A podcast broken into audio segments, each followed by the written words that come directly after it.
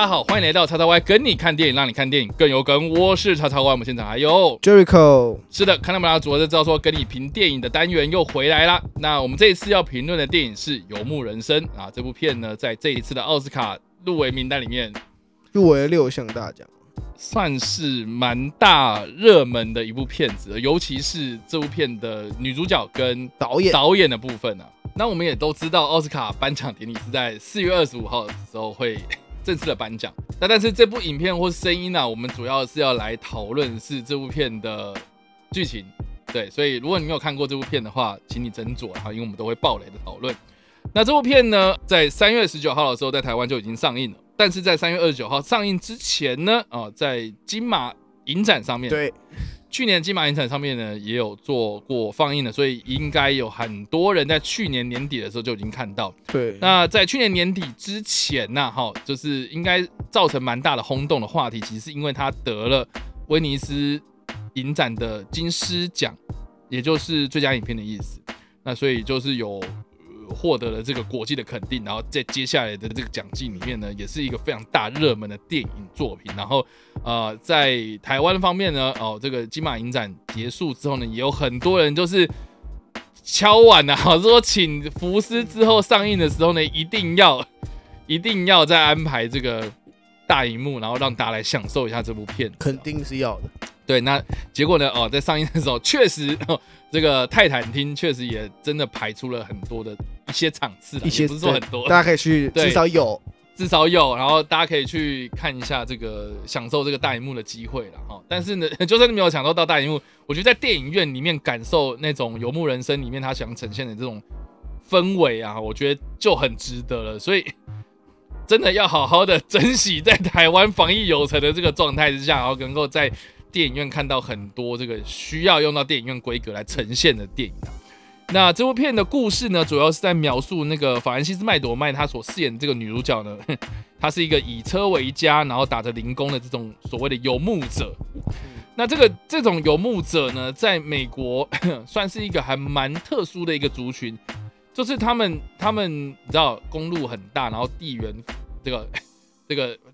呃这个这个国土面积非常的辽阔嘛哈，所以有很多人看可能就是开着他们的露营车，然后就把所有的家当都放在这个车上，然后到处的呃你要说流浪吗？就是旅行，旅行，然后打工啊，不管到哪里呢啊，就是去工作这样子，然后但是呃去的工作的地点可能就是 比较偏僻，或是反而是比较不是那么多人去的地方，然后就反正因为他们开的车很方便嘛，所以也不用搬家或干嘛的。那这个其实也是提供了现代资本主义生活一个另外一种生活的选择啦，哈，因为因为呃我们总是会希望说，哎，有一个呃有一个呃定所哈、就是应该是说有一个安居乐业的一个固定的 home 这样子。嗯，，对，那这个 home 就是一个房子，那所以你知道台湾人为什么这么想要？你这人生阶段一定要有一个买房，然后或是呃组建一个家庭，然后让自己的生活安稳。我觉得，我觉得这个是一个大家普遍有的一个呃普世价值，求个安稳。求个安稳嘛，对，然后有一个好的后代这样子。可是，在这部片里面，他介绍了这个族群的另外一种生活样貌，其实是打破了我们过去对于家庭、对于这个房子啊、对于这个有有壳瓜牛这样子的一个概念哦，反转的这样的概念，然后去深入的看这个呃这群人的生活样貌是什么。我觉得呃这个是这部片很大的一个特色跟重点哦，因为它呃一开始可能会让我们看到就是说哦这个这这些人可能居无不定，然后很漂泊这样子，很潇洒。可是呃呃你在越深入看到这部片的描述之后呢，你就可能越能够体会到这些人他们的想法，然后而且他们四海为家的这样子的一种生活样貌，到底为什么能够支撑着他们的人生走到最后面这样子？所以我觉得这整部片呃很特别的是，它从呃人的观点切入，然后再带到近期可能千禧年之后啊，我们遇到了很多，比如说这个金融风暴啦，哈，然后造就了很多人的这个这个家庭破碎之后呢，呃工厂倒闭啦，哦这个没有生计的状态之下呢，寻求另外一种生活的这种方式。我觉得这种新形态的这种族群呢、是呃这部片它带出了一个很重要的一个概念，是吧？所以呃，为什么这部片会受到这么多人讨论？是因为它其实呃提供了某种机会、某种选择，然后让更多人开始重新思考这个我们原本资本主义社会告诉我们一些好像我一定要达到某种目的才叫做是美好的人生这种感觉。所以呃，我觉得近期有很多电影都 在讨论类似这样的主题啊。那台湾的话，包括像是我觉得同学麦纳斯有一点点这样的感觉，有点类似。对，因为他一直在强调说那种 卖房广告，然后给你一种很美好的人生，对，可是现实并不适合每一个人嘛。对，所以其实我觉得《游牧人生》有一种这种感觉，就是说你所谓的那种美好家庭，你所谓那种美好人生，其实并不适合我啊。对啊，对这种感觉，所以呃，我觉得他提供了另外一种思考模式，这样，所以呃，以上这个是这部片的一个很大的一个卖点跟重点，然后也是一个很大的特色，这样子，然后很多人很爱的理由，呃，也都是在于说，哦，它呈现的这种氛围啦，哈，这种孤单但是不寂寞的氛围，我觉得是很特别的，这样，所以算是一个很有趣的观影体验。那在我们开始暴雷讨论之前呢，我们还是一样不免俗的，先问一下 Jericho，嗯，对，看完电影之后的第一个想法，然后还有评分五颗星为满分的话，你会给几分呢？最开始我会觉得这部作品需要一个共鸣，哦它需要产生共鸣。就有些人可能会觉得人生就是要一群人呐、嗯就是要热热闹闹的。嗯可是如果你今天是属于那种，你就觉得其实我一个人过，就是我大部分的时间一个人过的时候，其实也是很开心的话，你会觉得这部电影就是很对你的的理想的那个感觉，嗯嗯嗯你会觉得对吧、为什么一定要？大家会说为什么一定要成家？为什么一定要买车买房？房？或是为什么我今天一定要为什么要结婚婚生子子？？为什么一定要有一个家庭才叫快乐？对或是为什么我今天一定我今天一个人的时候，我一定需要有另外一个人或者一群人陪我，我才叫快乐？嗯有时候你会觉得我一个人就是，其实我一个人很快乐，只是我可能现阶段就真的只想要一个人，我想一个人去逛一逛，想要干嘛？我觉得这这点是蛮需要共鸣的。嗯哼，所以如果当你取跟这部电影取得一个联系、一个共鸣的时候，你就会觉得哇，就是我们我们都很想做到这样的境界，嗯可是现实生活中就没办法办到，因为类似它是有点类似理想跟现实生活中的一些拉扯，就是你理想化当然是你想做什么就做什么，可是现实生活中就是你需要赚钱嘛。对就像剧中的角色，其实他也需要钱，他有时候是为了为了钱而赚钱嘛，他不是当他不是真的很需要那个钱，但是他现在真的是逼不得已，现实逼着他要修他的车，他需要去赚钱，他需要去想找份找份可以拿到钱的工作，他需要去嗯拿到钱，他去做这件事情。他现阶段需要一个地方休息，所以他要去做这件事情。我觉得有时候人就是跟他有时候呃他有一点虽然是在讲一个算是。虽然他在 focus 剧中一个角色人生的故事，嗯嗯可是他有嗯点又有点暗喻是一个人在整个成长路途会遇到一些事情。嗯就你人人生你遇到很多事情不是你想做的，嗯，但是你被逼着去做。对，但是其实你就像你这种角色，虽然还会逼着去做，但还是在人生里面找到一些乐趣在。嗯哼，我觉得这有点类似，就是套用在每一个人身上面，并不是只有在游牧上面，怎么游牧人生这样的故事上面，反而是每个人生都可以多多少少套用一下里面的一些概念去嗯过，或许会比较快乐。对，我觉得这是他想讲的。嗯然后其实因为我上次我看这部电影是大概是去年金马影展的时候，对，你在金马影展上对我再也没有看到，我还没看第二次。所以我对他印象其实努力的回想的时候，印象其实我对他的理念是我个人最喜欢。当然有一些嗯画面上面很漂亮，我也我也觉得它里面很多画面很美。可当然是就整个节奏上面很慢，对不得不说节奏很慢，超慢，超慢，而且很琐碎。嗯，当然就是很琐碎，所以我觉得他还是很吃痛调。就是嗯如果你今天不是很常看电影的人，你可能很容易会盯不住。对加上你不是看大荧幕的话，你没办法感受到那个震撼感的话，你更盯不住。对对对，对所以我会觉得，如果你想要看这部电影的话，大概就是第一理性是，如果你要你要先很确定自己可以接受慢步调，然后第二是尽量选择大厅来观赏，嗯然后最后给分数的话，大概满分五颗星，我大概给四颗星。OK，好，这都换我啦。对，呃，我给的分数其实跟 Jericho 一样，我也是给四颗星。对，那呃，我必须说这部片，请你一定要睡饱再去看。对我当天其实也是蛮惊的，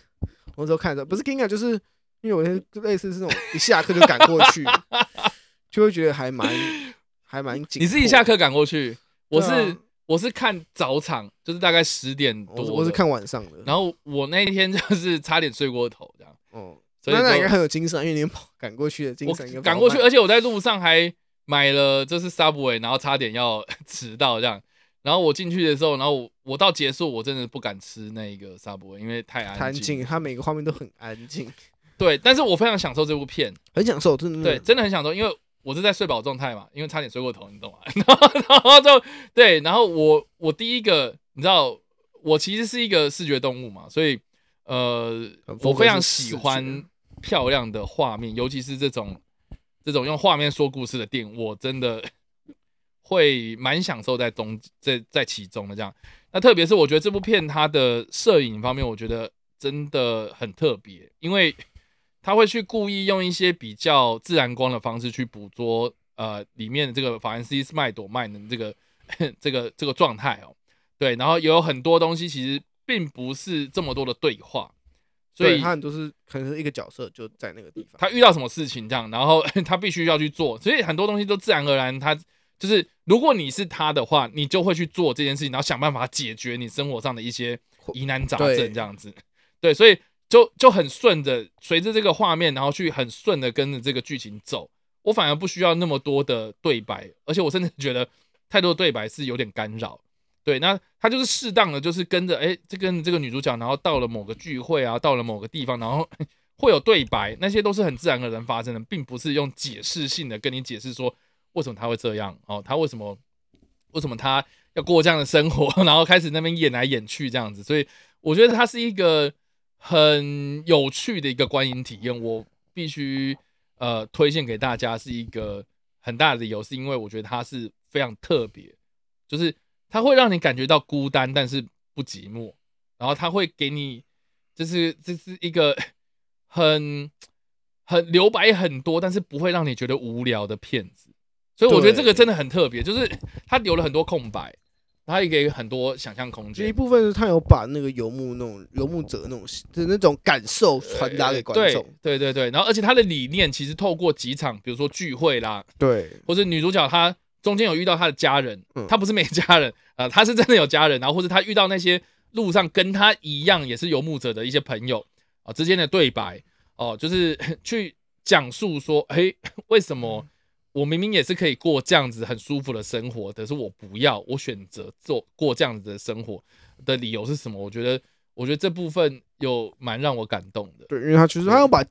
原因交代清楚，不会让观众觉得就是好像角色盲目的在过这个对生活。对对对对，他说我我们能理解角色，我们认同角色之后，才可以带入自己嘛。那我觉得这部分他做的，他很快就交代好这些东西，然后让嗯观众可以带入去讲说，哦，其实这个生活有它的好处，有它的为什么人会向往这样的生活，是因为它自由。对，然后因为因为里面还要讲到那个帝国症嘛，对。对嘛，我是记得他讲说他是他就有点在一个比较上面，就是哦住在帝国镇就是哦很安稳啊，要什么有什么啊，嗯然后很安就是生活技能很好啊，很棒啊，然后对对对其实是一个非常，其实这个其实应该老实说，应该是很多人所向往的一种生活方式，嗯嗯就是按部就班，每天就是哦起床上班工上班下班回家休领息薪水，然后领薪水来吃饭，下一个这样就是有点 routine 的一个生活。可是相比之下，就少了一点奔放自由的感觉。那他就是用这样的方式做对比，就是可能人在这个生活上，你曾经有体验过那种很按部就班的感觉。我相信很多人，不管是学生、上班族，应该就是啊，只有六日可以休息，而且六休息的时候，你可能还要处理你可能上班啊、工作的事情。其实你没有到一个很 free 的状态。就是你一个人人生也很难达到一个真的很自由的状态，在人生每个阶段可能都有一些事情要顾虑。可是他就想讲的是，当你有今有机会去尝试的时候，为什么你不去试试看这样的生活？其实它是可以让你更舒服，更去享受这个世界，享受你自己的那种感觉，人生的感觉。我觉得他是抛给观众一个这样的想法，就是你你知道你现在过得很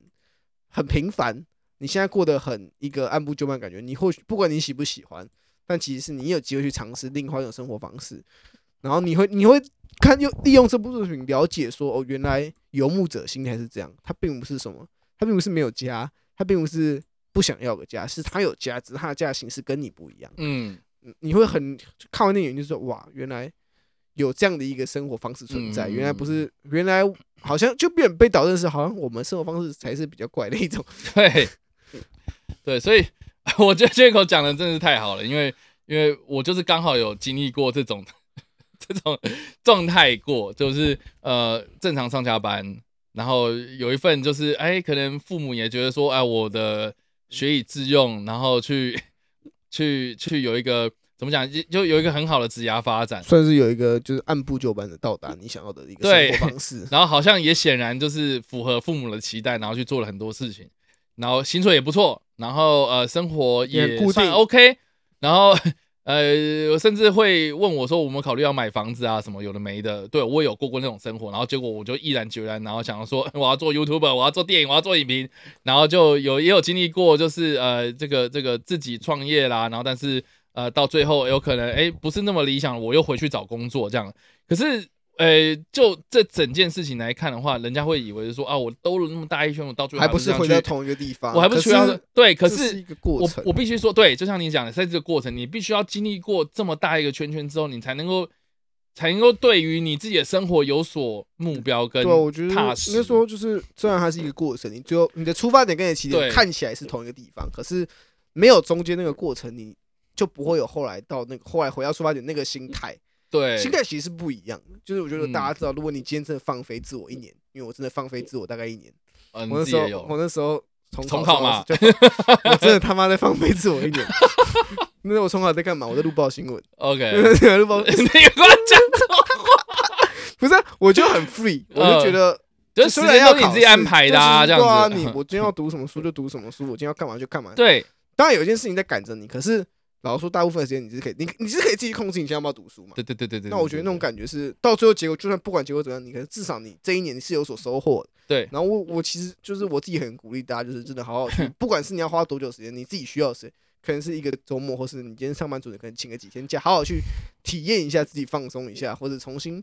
去做一个比较自由的应该说。你必须把一些时间留给自己啦。我觉得对因为你需要感受自己，对，因为因为像我刚刚嗯讲，很多人都以为是说，哎，我到最后还不是这样去工作。对可是我必须说，我第一份工作跟我现在做的工作，那个我每天一样上上下班，我在工我在工作的状态，我在办公室的状态，跟我现呃今天我现在在办公室的状态，跟我第一份公司在办公室的状态，那个心态是完完全全不一样的。我觉得对啊，应该说你对自己自己对你真正想要什么目标，还有你对于这个工，你对于这个工作抱有的心态，应该也不太一样。对对对，所以我在看这部电影的时候，其实很有感触跟共鸣，是因为它里面讲到很多，就是思考现在我们一般认为的普世价值到底是不是合理的，去打破一些普世价值，是不是符合人性的。然后，所以这部片的故事，我觉得其实是回归到人的本质啦。嗯，就是问你说，你为什么要工作？很多人的理由可能会变成是 啊，我就是要养家糊口啊。对啊，就是我就是未来 未来未来我要成家，我需要一份钱。啊，人人不工作，不然应该说人对人不工作要干嘛？要不然就是人工作其实是天经地义嘛，要不然你怎么过活？你怎么会有薪水？帝怎么会之类的？对，然后也有人会说，为什么要成家？这个为什么要成家立业？为什么要结婚生子？对不对？这个问题其实我在第一份工作的时候一直在问哦，结果我问到的就是 可能结婚过的朋友，然后或是我爸妈，或嗯是就是我我身边那些可能我参加过很多婚礼，然后我就是问，我说为什么要结婚？每个人给我的理由不外乎就是。呃，对吧？哦 两个一起报税方便啊，然后啊啊，时间到了就就知道啦，或是啊啊，我就是想要跟我爱的人，就是，想要去做一个家庭，可是就当然可是很讽刺的是，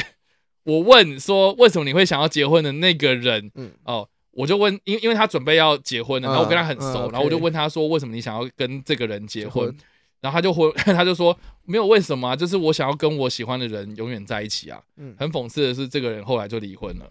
我觉得这是一个，当然我不会去批，评是对他，我也不是唱衰他，我也不是批评他，就是我觉得这个理由并不构成我要结婚的理由，对不对？就是因为因为像很多就是，对啊，我觉得当下做决定绝对没有错。我觉得今天你今天决定要这结婚，因为是你的选择绝对没有任何错。可是就 是你今天不，这个这不是一个强制性的东西。你当然也可以说我想清楚这样对做，然后最后结果你当然也可以承认。但可是这不是一定，不是说今天没有规定说你今天跟一个人 交往，你今天说你三十岁一定法律规定说你你一定要结婚不然对，你就要被抓去坐牢之类的，对可是？就是 每个人没有啊选择不一样嘛，就是对有时候是普世价值。可这部电影回到这部电影来说，他想讲的就是虽然有普世价值的存在，但是每个人该做的是找到属于符合自己的普世价值，而不是那就是已盲目追求大众。对，那就是已经是你的人生目标了，这样。对就找到这件，找到一个人生目标，其实比去迎合什么 啊，我要几岁一定要结婚，我要把自己嫁出去，然后我要类似你的对，把那个 checklist 全部勾勾勾勾到最后，哇，我的人生这样子就圆满了吗？其实好像没有啊、就是类似你的那个 checklist，有点像是你出生的时候就已经印好放在那里，然后你要去完成它。但是其实正常人的生活是，你 checklist 应该是空白的，然后你按你可能今天想到你要你要怎么写上去自，己想要做慢慢写上去啊你想写的事情，而不是哦出来其实就是结婚，然后买房，然后想办法赚钱养家，生一个小孩，嗯好结束。那这个这个这个跟有玩游戏有什么两样？对啊，所以其实这部片我觉得好像也没什么雷好爆，因为没有任何的，雷，有雷可它真的就是平平。淡淡的，但是它很让你深刻。我我觉得很重要的原因是因为它很有共鸣，它可以对应到你的不同阶段的任何人都可以找到属于你跟这部电影的连接性。对，所以所以我觉得学生阶段啊，出了社会之后啊，或是你 你已经可能或许你已你经退有点然后你有点迷惘，或是对像你讲的退休之后，哎，不知道不知道干嘛干嘛的时候，看这部电影 哦，你会觉得哦，原来视野可以开阔很多。对你对视就很多人，我就是我相信很多人是没办法嗯接受的，因为我有跟很多人讲过说，为什么你不你就是你这么辛苦，你读这么辛苦，为什么你不休学？然后说、啊、不行啊，就是要读大学啊，要毕业啊，就是家人说要要要快点把大学读完啊。对啊，我会觉得，嗯，就所以是这个这个是一个法律规定的事情嘛，就是二十二岁大学要毕业，我现在就不会达到了，所以我会觉得 OK，我会觉得哦，就是嗯我会觉得好像大家有时候就是有点太。就是呃，就是要当你，就是毕竟从小就过的那个生活嘛，就是嗯按部就班的时候，当你过习惯，反而就不知道怎么抽离那个生活。对，真的你，会就就即使有六，即使有假日或者什么假期，你还是没办法抽出来。你会觉得哦，没有啊，我就是放假而已，然后我就是要继续上班上课。对对，我会觉得没人当没办法抽出来，我会觉得有点可惜。就是好像我都很鼓励每个人去花一点时间体验一下，了解一下自己到底要干嘛。对，就是你当你清楚之后，你会觉得这人生快乐很多。就是我一开始讲的啊，你要给自己一点时间呐对，啊，我觉得这东西是需要时间，每个人不一定，你可能一天想通，你有可能一年想通，你有可能十年嗯才想通，但是你总是需要给自己那个时间才可以想通嘛。你不给的话，你永远就在那里。对，所以这真的是一个很好很好体验。应该说，我觉得去看这部电影，并不是说一定要去看懂什么，或是去去就是得到什么？对，或者说啊，我一定要买一张电影票，然后得到看到什么东西。看到什么画对面漂亮。我就觉得看这部，电影的同时，其实就是花两个小时的时间来好好的给自己一点机会，就是去就其实两个。小时的过程，你不一定要 focus 在剧情告诉你什么，而是你可以看看这个剧情，慢慢的思考一下自己，就是可能现阶段好好放松一下，嗯就是它是一个很好的一个机会对，跟入口，嗯，对，而且它也不到两个小时，对，对，一百零八分钟，所以其实也也不会占用你太多时间吧不。会就是你就对，我觉觉得是很值得的一次观影体验，没错，尤其是我很喜欢里面有一个桥段是。他们去参观那个 有点像月世界的那个荒原，啊，OK，然后他就故意脱队嘛。就，故意对到 到处跑嘛，对，到到处跑，然后人家导游就是，哎、你不要去那边，然后赶快回来，然后其他人就是找不到他，然后说、欸你在哪里？这样子，然后他就躲，就是他，但是那个那个画面你会觉得说，如果你是那个导游，你会觉得说，干这个人就是不守规矩啊，呃就够北蓝呢，这就北兰啊，我就叫你不要去，你要去，去。然后对，然后但是他就是躲嗯。人家，然后觉得他很有趣，嗯，他觉得这个这个才是真的有去游览这件事情。去，自由的奔走，对对对就是看什么就看什么，很有趣啊，因为你为什么一定要照着人家的路，然后拍一样的照片，每个人都一样，然后去那边啊，我就是去过那个地方了，没了，你就 你真的是去过那个地方吗？没有啊？对啊，你你只是你只是你只是看到人家看到的东西嘛？就觉得有点可惜嘛，对，那那如果他这样子去哎、探索很多没有人看过的地方，反而很有乐趣啊。对，对，所以所以我觉得这整部片的安排啦，哈，你可能看看当下你会觉得，看你在冲他小，为什么要小脱队？对，可是你换个角度思考，我我为什么一定要我为什么不能脱队？对或是为什么不能这样做？对啊？说说不定法律规定的哈，就是说你不能踏没讲嘛，对，但是就是偶尔给自己一点点那种小叛逆，小叛逆，对小叛逆，我觉得是小叛逆在，对不不这个不违法的情况之对，下不是，不是这样子去违法，那不一样。我觉得在不违法的情况之下，你脱离一点点自己的生活常规，去体验不一样的生活，我觉得这个是一个很必要的一个挑战。这样子，那我是觉得说，很多人可能失去自己的生活热情，我觉得很大一部分是因为你已经 已经失去了那种探索未知的动力。所以我觉得《游牧人生》这部片呢、啊，他你看到他的那个生活样貌，哈，然后工作形态其实都一直在改变，尝试很多不同的工作，然后做很多不同的事情，然后去呃，也不一定是工作啦，哈，他可能 去到很多地方，然后认识了很多不同的人。哦我觉得那个比 坐办公室还要有趣诶，老实说然后就。是个很，就是你就是应该说它就是一个未知嘛，你不知道对你自己会遇到谁，然后你不知道你跟这个人合不合来，对啊。你你就你认识他没有任何目的，就是可能刚好他住你隔壁，他可能车停你隔旁边，然后就跟你来聊一下呃，天，对对对对对，吃饭的时候互相聊一下天，这样我觉得这是一个很感很自由的感觉啊，就是嗯。这是一个人生很难去体验到，因为毕竟很多事情在我们生活中都是固定好的，对。你去学校、去公司，你的同组的组员工，然后你同事就是被分好在同一组，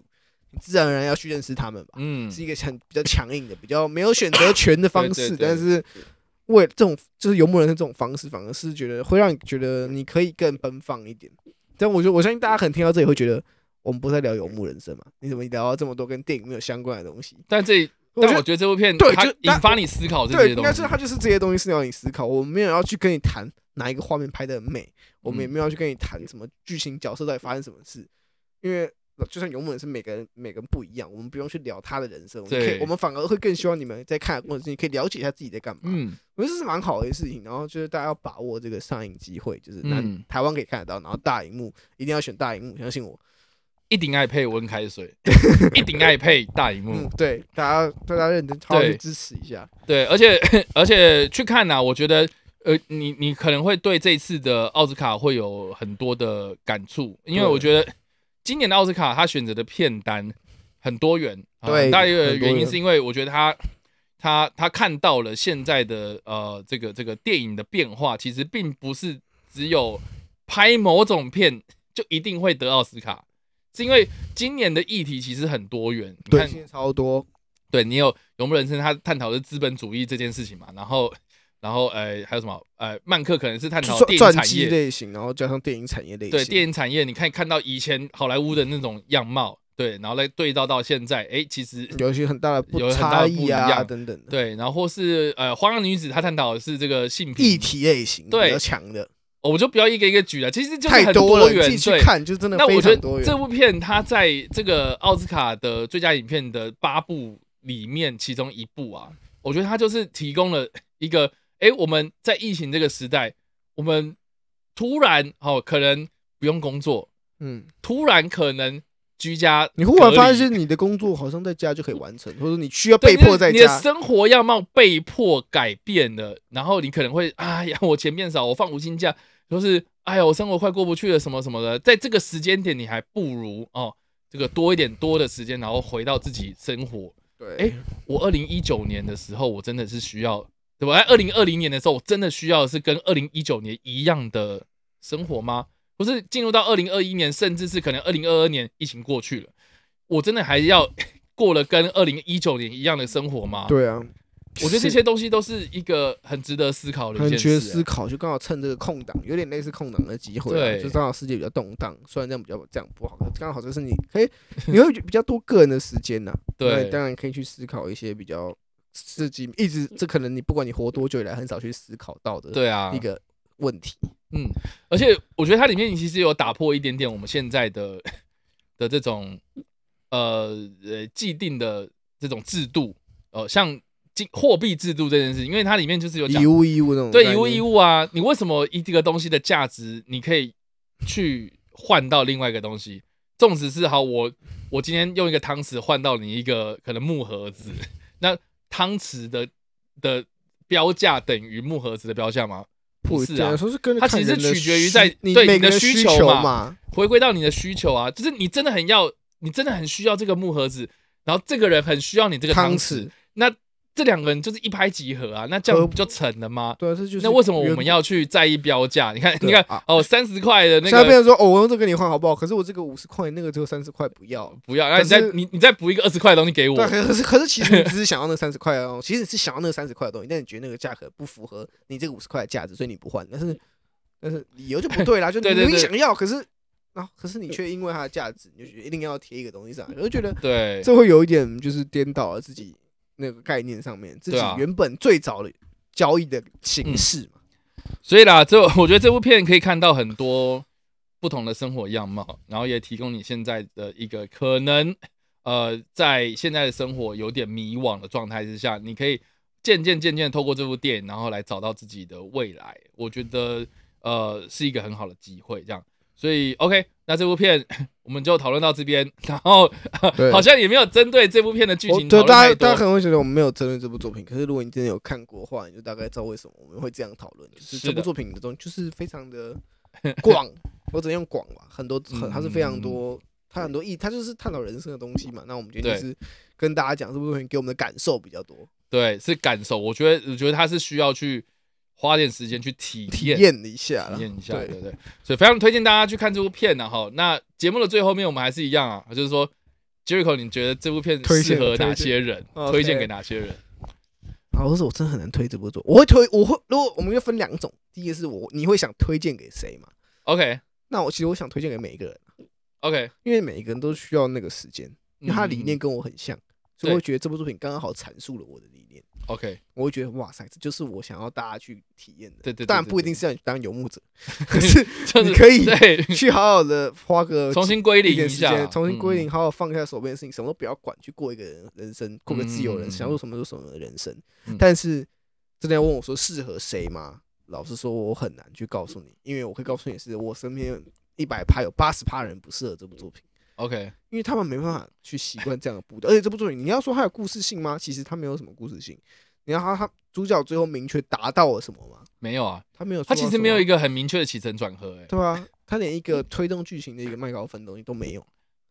呃，对，都没有。有啦，盘子啊，盘 我顶多吧，那但是就是他没有一个，其实他他没有很强烈，他不是说哦，对主角一开始他很他去寻找什么东西，他并不是什么一个一个平凡变成游牧者的过程，也不是什么游牧者变成一个平凡人的过程，他是一个游牧者，还是一个游牧者的过程。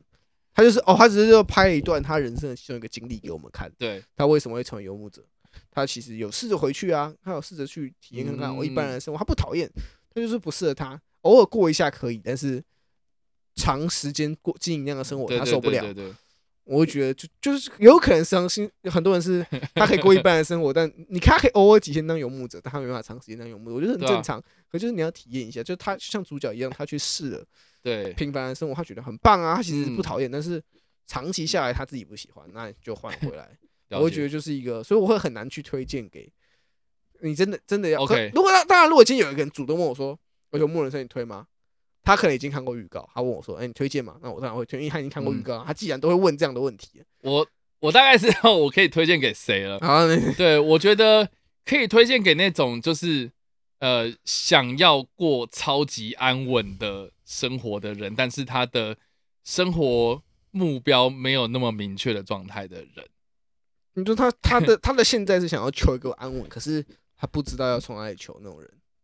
应该是说我不知道他的人生目标是什么，但是他就是他就是想要安稳。他就是想要买房子，他就是想要安稳他就是想要结婚生子，可是你不会，可是你不会觉得就是推这部电影反而会让他更想要安稳嘛？对啊？那也是他的选择啊。是这样我觉得重点是在于他找不到人生方向，哦，对，就是他算是帮他开，你给他一个机会开到自己的人生方向，他也不觉得啊，我没有人生目标很是件很糟糕的事情。对，只是你觉得你需要一个，你可以试试看，去尝试看看要不因为我要找。周遭太多这种就是。呃我知道也，蛮多的啊，可是老师也蛮多，学生其实蛮多。我觉得学生也超多，就是我已经讲过很多遍，就是我在当助理的时候，我每次都会看到 老师的办公室里面会进来很多学弟妹进来，嗯，然后就问说：“老师，我不知道我以后要干嘛，嗯毕业了我不知道要做什么。觉得对人生。然后老师就会问他，呃，那要不然就是，呃，你你现在直觉，你毕业之后你要干嘛？啊？他说，我可能考公务员吧。为什么要考公务员？对我很少听到就是说我要为这个国家着想，我们薪水比较稳啊。通常都是说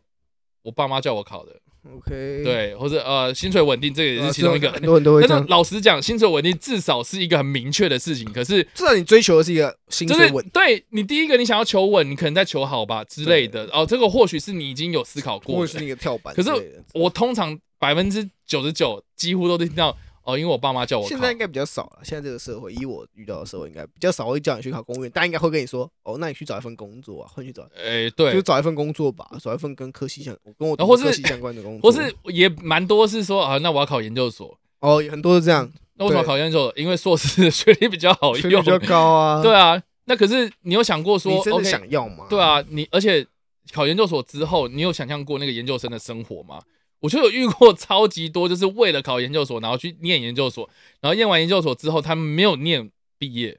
因为放弃了，因为你知道写论文是一个你要去很主动的事情对，，而且是就是你要有热情啦，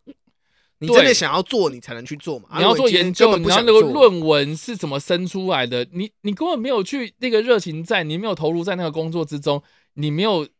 呃，就是发自内心的是 我想要解决某件事情，然后我想要发掘某一个未知的领域，然后做没有人做过的事情的时候呢，你去做这件事情超级痛苦、欸，你就会一直等着，就是说啊，老师又没有知道，老师又没有叫我做什么，或者说啊，你就是变成说，就是你没办法在这个你的研读研究所的过程中找到自己的一个志向，反而读完就会觉得，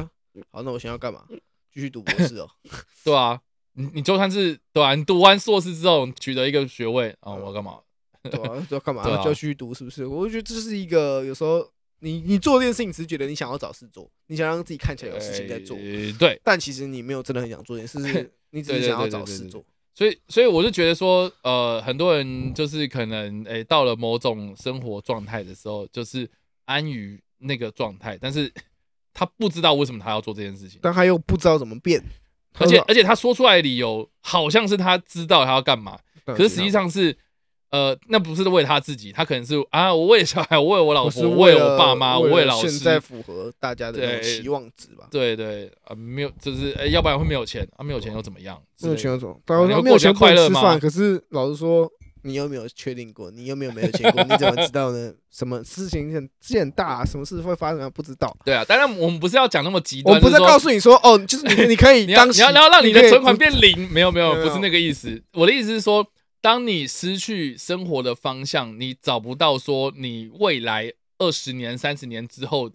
是不是你能够 OK 突然这个发生什么意外，或是你突然离世，你能够完完全全毫无遗憾的离开这个世界？对，我觉得就是我觉得我我我觉得这个是你需要去思考的事情。那我觉得刚好《游牧人生》它里面就有提到，对啊，而且它里面确实见证了角色嘛，见证了对生离死别。生离死别，我觉得我觉得我很感动的是看到他透过一个人在这个时间点看到的周遭生活中有很多不同的人事物，甚至是生命的消失或是生命的出生。我觉得这其实都是呃我们好像渐渐渐渐的忘了去感受的事情。嗯，我觉得生命的美好这件事情，我觉得是，我觉得好像是我们我们活了好久之后，我们才才忘记，就是说，哎、好像我们真的错过了很多东西，这样。对，所以我就觉得，我觉得这部片真的是很适合所有人去看，然后只要你有一个心理准备，是你要很有精神，然后把这个一百零八分钟留给自己。你看那个，啊留给这你看那个电个，你就是比较保保持着你想要得到什么很棒的一个 对啊，紧凑的故事或者什么很明确的东西去没不用有没有没有，你就开始看，然后再慢慢找就好对了。你不用去预设太多立场。而且换个角度思考，你看这个票价顶多三百块，你的三百块，然后去看一部电影，然后可以得到很多这个回馈的话，哎、我觉得何尝不是蛮值？得的啦。对啊，那与其你就花了几千块，然后去看心理医生，所以心理医生，只是说我不是说心理医生很废，在这之，前，你可以先试试跟自己沟通，不行的话再找别人来帮你沟通。呃对对对对对，先试试看给自己沟通的机会啊！要要么我真的觉得很多人就是说，要不然你就跟我讲啊啊，对不对？我是觉得跟人讲这个其实是可以的，可是就是你可以先试试看跟自己沟通，你发现自己讲不出个所以然，你发现自己跟自己讲不出个答案，那你再问问看别人的意见，搞不好可以帮助你。但是首先你要先跟自己讲过，你才可以确定。是的，所以我觉得跟自己沟通很重要啊。这部作品可以可以可以帮助你，就是他给你一个时间给跟自己沟通。是的，好啦，所以以上呢就是有关《游牧人生》这部片的呃评论，啊对对不对？虽然没有讲非常很多非常抽本身，非常抽象的一集，对，非常抽象的。我们今天非常抽是这个象的一集这个竹林七贤的那个 感模式，没有，我的意思是说这部片是需要感受的啦。然后我相信有看过了的朋友应该也会懂我们在讲什么。然后没有看过的朋友的话，哦，我们就是非常推荐大家赶快去看的哈。所以赶快去这个趁有场次的时候刷一波吧。对，哦赶紧啊！就是要大厅有任何大荧幕，真是赶紧。哥吉拉快上了，啊，对，哥吉拉快上了。这部我知道我这影片出的时候，哥吉拉已经上了，但是就就没办法，不好意思赶，快了哦。就尽力了，尽力了。这个就对啊，看这帮不了各位所以以上呢就是我们今天的影片或者声音的内容啦。那如果你喜欢这部影片或者声音的话，也别忘了按赞、追踪我们的脸书粉丝团，也订阅我们 YouTube 频道、IG 以及各大声平台喽。那我们下一次的跟你评电影要来评的是《哥吉拉大战金刚》哦，这个应该很万众瞩目，万众瞩目的电影啊。那我对们下次再见，拜。拜拜。